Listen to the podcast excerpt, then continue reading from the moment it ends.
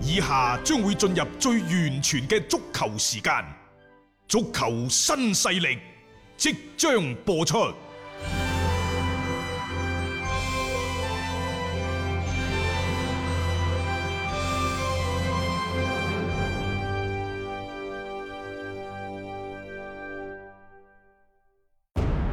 足球場，英雄地，幾多難忘時刻。攞翻住個波，從廣州太陽神到恒大富力，從東較場驚天一射到亞冠加冕，從童話變成現實，從英雄變成傳奇。最偉大嘅球員，最不可思議嘅入球，勝敗之間只有一線。神奇之處，魅力所在，一比零啊！各位，只可意會，更可言傳。足球新勢力，各位朋友好，歡迎收聽今日嘅足球新勢力。中超聯賽七月十一號能否開賽呢？而家睇嚟又係和咗啦，有啲問啊，咁唔係和問啊，直情係唔掂當啊！唔掂啊，因為呢，就誒六、月二十號大家知啦，CBA 係重新開翻。係啊，如果 CBA 嘅常規賽都打完，甚至乎常規賽好有可能就係一個月就打完。係啊，亦就話，如果 CBA 嘅常規賽甚至乎季後賽都打完，而中超就未開呢，嗯咁、中國足球協會我相信一定係淹沒喺全國球迷嘅。口水當中，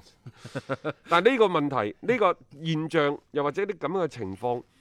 越嚟越有可能出現㗎咯喎。係因最為新嘅消息就話呢，中國足球協會向體育總局第二次提交嘅各級聯賽開賽嘅申請呢，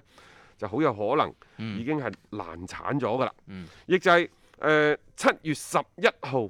嘅中超開賽時間要進一步推後，咁意味住咩呢？意味住就係可能今年嘅中超聯賽會係被進一步嘅壓縮。嗯賽制更加之簡單，甚至乎影響到呢就係國足嘅世界盃預選賽嘅備戰，包括呢就係中超球隊參加亞冠賽事等等，都平添咗好多嘅困難。啊，咁你因為你冇辦法個時間方面呢，一推再推，你而家都未睇到聯賽幾時即係回歸嘅一個確切嘅日子，又唔跨年嘅一個大前提之下，咁你就剩翻嗰幾個月嘅時間，你可以點樣樣去處理呢一個賽季成個嘅一個賽程嘅設置呢？呢、個都係大家近呢排呢非常之關心嘅事件，但係似乎我哋仲未等到一個真係比較好嘅一個消息咯。誒、嗯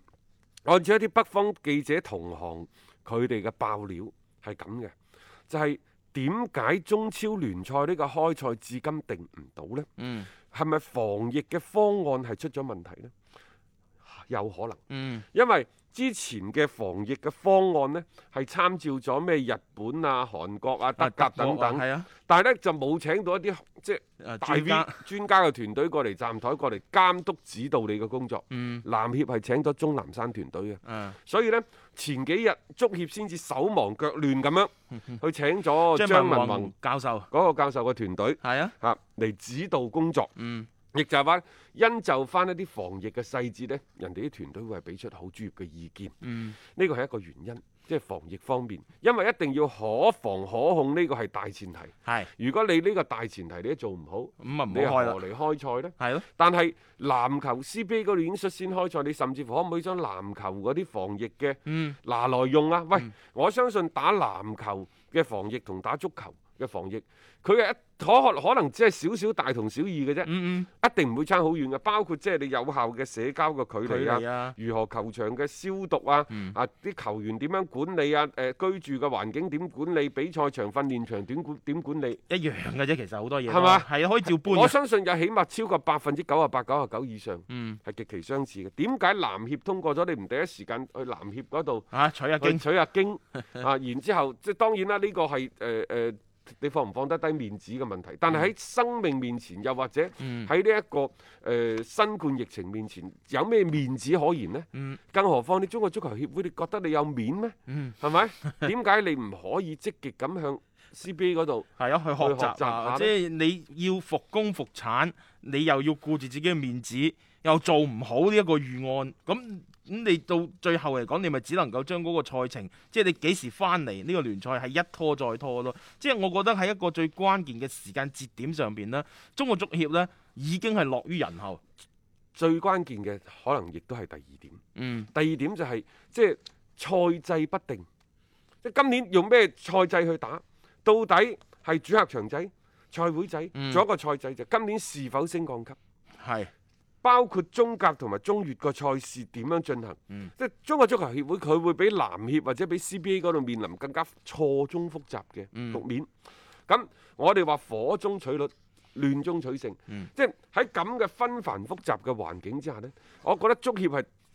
浸咗入去，嗯抽唔翻個身出嚟。抽唔到出嚟，再加上呢，就係、有關賽制呢個問題，尤其喺主客場制呢個問題上，佢嘗試去同呢俱樂部去傾偈，嗯去溝通交流，但係得到個嘅嗰個嗰個反應呢，嗯就相對唔算太積極。亦就係中國足球協會提出嘅一啲嘅做法呢，有俱樂部係企喺自己嘅利益。嗯，嘅角度去考慮係反對嘅，譬如話主客場制，佢啊有啲人唔制賽會㗎制係啊等等，嗯有啲有啲唔制嘅賽會制，仲係嗯堅持主客場制嗯。咁喺呢個喺呢個情況之下呢，就需要你足協去即係合眾聯盟去統籌啊，然之後可能你就一錘定音㗎啊！嗱，呢個就係我哋親愛嘅足協啦。嗯該分錢嗰陣時，佢一分錢都唔 少，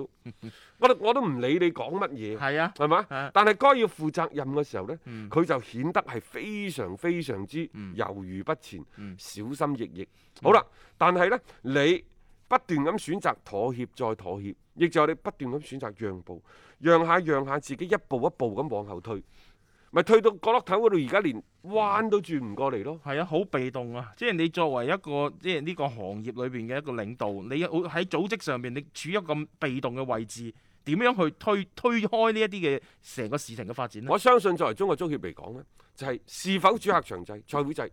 佢一定係提出呢個方案，你哋討論啦。嗯是否升降級，嗯，一定係提出呢個方案。係啊，然之後呢，就亦都有啲市場人士出嚟講，喂，大佬你唔升降級唔使玩㗎啦，版權商就唔通過你，贊助商亦都唔通過你，嗯你唔升降級你仲玩乜嘢啫？咁、嗯然之後，雖然我哋曾經講過話，可能唔升降級係對中國足球叫做緊急休克療法休嘅養最好生息嘅辦法啊，係咯，啊，並且喺呢個賽季開始係最好，但係嗯呢個只係即係我哋喺民間，嗯又或者一個廣播佬一個好好片面嘅睇法嘅啫。因為所謂牽一發動全身，呢、個諗法係好嘅，但係佢後邊會跟住好多好大量嘅工作，嗯就係啱啱我所講嘅呢啲隻轉播商嗰啊啲嚇，你個聯賽嘅價值可能冇升降級，你就急速咁下跌。嗯，啊你可能之前同所有嘅即係贊助商你所傾傾嗰嘅啲，合約，全部要推倒重嚟。嗯嗯，即因為係呢佢個唔係一件簡單嘅事情。嗯嗯，即係你可能要承擔嘅嗰個後果就並唔係話簡簡單單就係一個聯賽改咗制咁簡單啦。嗯講到底就係足協嘅弱勢。嗯同埋呢，佢自己嘅小家子氣，仲有呢，佢嘅貪婪，嗯，即係有錢嘅時候，佢一分錢都唔少。係啊，咁你作為呢一個合作伙伴，又或者你作為一啲其他中超嘅投資人，喂，有問有錢分嘅時候，嗯你又不甘人後，仲要攞走。即係係唔單止係攞走屬於你自己嗰部分，啊嗰班全部人精嚟，啲錢全部扣晒你嗰度，嗯你你淨係啲利息嗰啲點計？你攞去做個短期嘅理 財啊？唔係啊嗯講唔埋㗎，真係好啦。該負責任嘅時候，你又唔肯負，又要拉埋大家一齊幫你去孭呢個責任。冇錯你覺得呢個係一個有擔當、有作為嘅中國足球協會咩？各位，嗯，冇錯，就係、因為一直以嚟嘅呢一種嘅風格呢，其實所以導致到真係你有需要去推進一啲事情啊，去運作嘅時候呢，嗱、個阻力就多咗好多噶啦。因為你平時積積埋埋啦，肯定有好多嘅啊，可能啲合作嘅伙伴或者俱樂部啦，對此係心生不滿嘅。咁呢個時候你想去推進呢件事情嘅時候，就冇咁順攤噶咯喎。仲有一點就係、今年你用咩外援嘅政策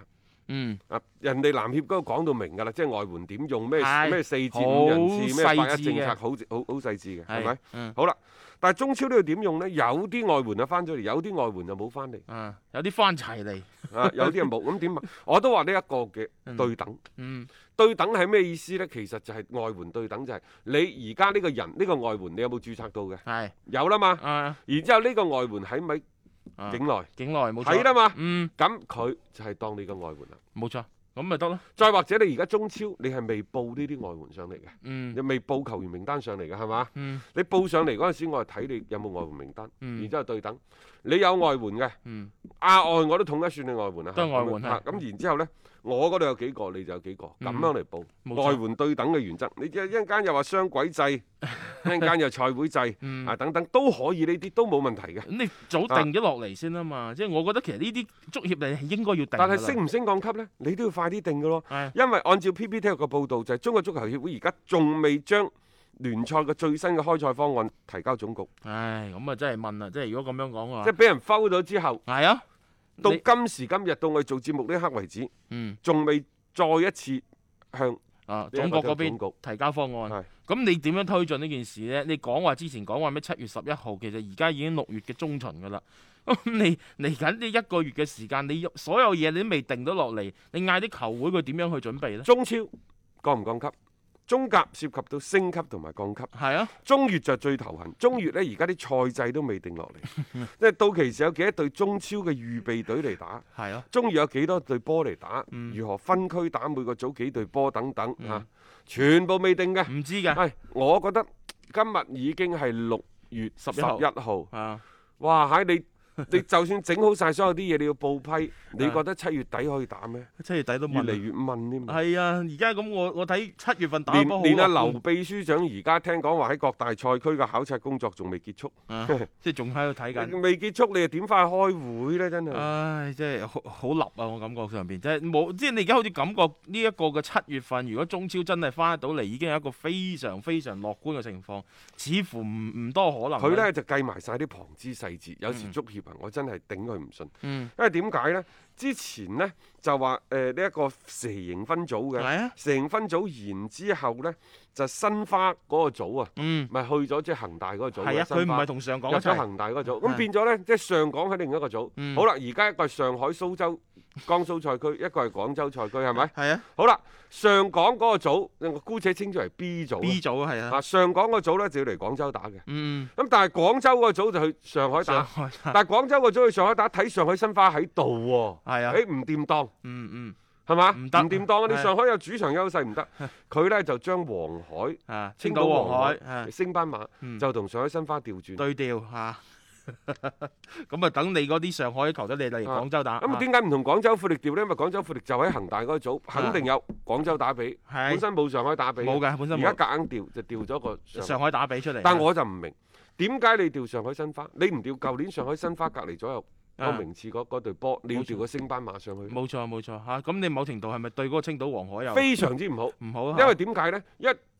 從嗰個成分組嚟睇呢，就係、廣州嗰組嘅實力相對係嗯強好多嘅。強嘅係啊，比較接近嘅好多嘅啱唔啱啊？係啊，咁如果你上海申花，我睇睇舊年嗰個我唔記得個排位啦，嗯大概呢就咩天津泰達啊嗰一紮，嗯即係即係嗰嗰一班或者重慶力帆嗰班，你點解唔將即係譬如話上海申花，假設啊佢係第八名嘅，嗯嗯，你就應該調第七名或者第九名隔離左右嗰個人嚟換，係你就唔應該調一隊升班馬嚟換。冇錯，你咁樣明蝦人哋嘅啫，正啊可能中國 足球協會話換嘅時候，人哋嗰兩個即係申花隔離左右上個賽季排名嗰兩隊波唔制，咁啊諗住新人老實人好好恰口啲口嘅，啊嘛，同埋美其名曰等佢可以同山東擺埋一齊，就青島啊、山東啊，又有個打比戰之類嗰啲咁嘢，即係但係咁樣樣係一個極其之唔係好公平嘅一個處理咯。喺當初你喺一啲嘅蛇形分組排列嘅時候，你去嗱真設係置啊俾我講中咗。係嘛？其實申花呢，佢就真係同呢一個泰達重慶啊，嗰啲排喺附近左右，就係附佢近就嘅應該係呢兩隊，包括河北華夏幸福，嗯啊佢就應該係呢啲組。但係就冇冇將嗰啲抽掉，嗯反而就抽掉青島黃海。咁、啊你諗下，即係足協好多時候呢啲咪就落人救病咯。即係我唔理你嘅呢、個選擇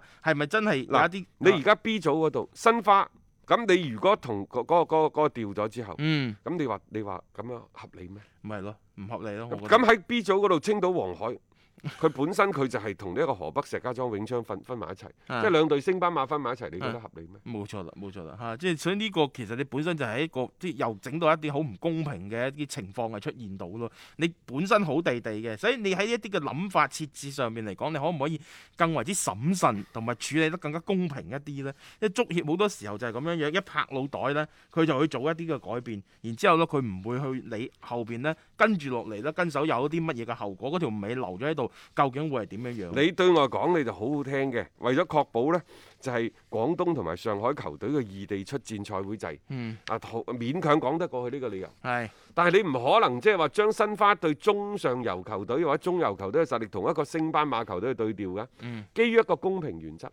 佢就應該係調翻申花喺上個賽季排名隔離左右咁嘅泰達啊、華夏幸福啊係啊。嚇。即係同級嗰咗扎緊嘅，係啦，會好啲咯因為我覺得實力同級嘅嗰扎去對調咧，咁啊相對就會係即係講得過去啊嘛，你又可以達到你本身嘅嗰個嘅目的啊嘛。 你而家咁樣調法嘅話，嗱，所以就引起咗其實好多嘅討論，就話足協你做呢樣嘢係咪真係明恰呢一個嘅青島黃海，令到呢隊升班馬可能喺今年嘅中超嗰邊嗰、個成個嘅路途啊，嗯就並唔係咁順暢啊。一個為足彩愛好者度身訂造嘅全新資訊平台北單體育，經已全面上線。北單體育擁有基於北京單場賽事作出全面評估嘅優秀團隊，雲集張達斌、陳奕明、鐘毅、李漢強、呂建軍等大咖，為你帶嚟更專業嘅賽前預測分析以及賽後總結報告。北單體育無需註冊，一鍵辦理。想避免足彩市場起起伏伏，快啲嚟微信搜索公眾號北單體育。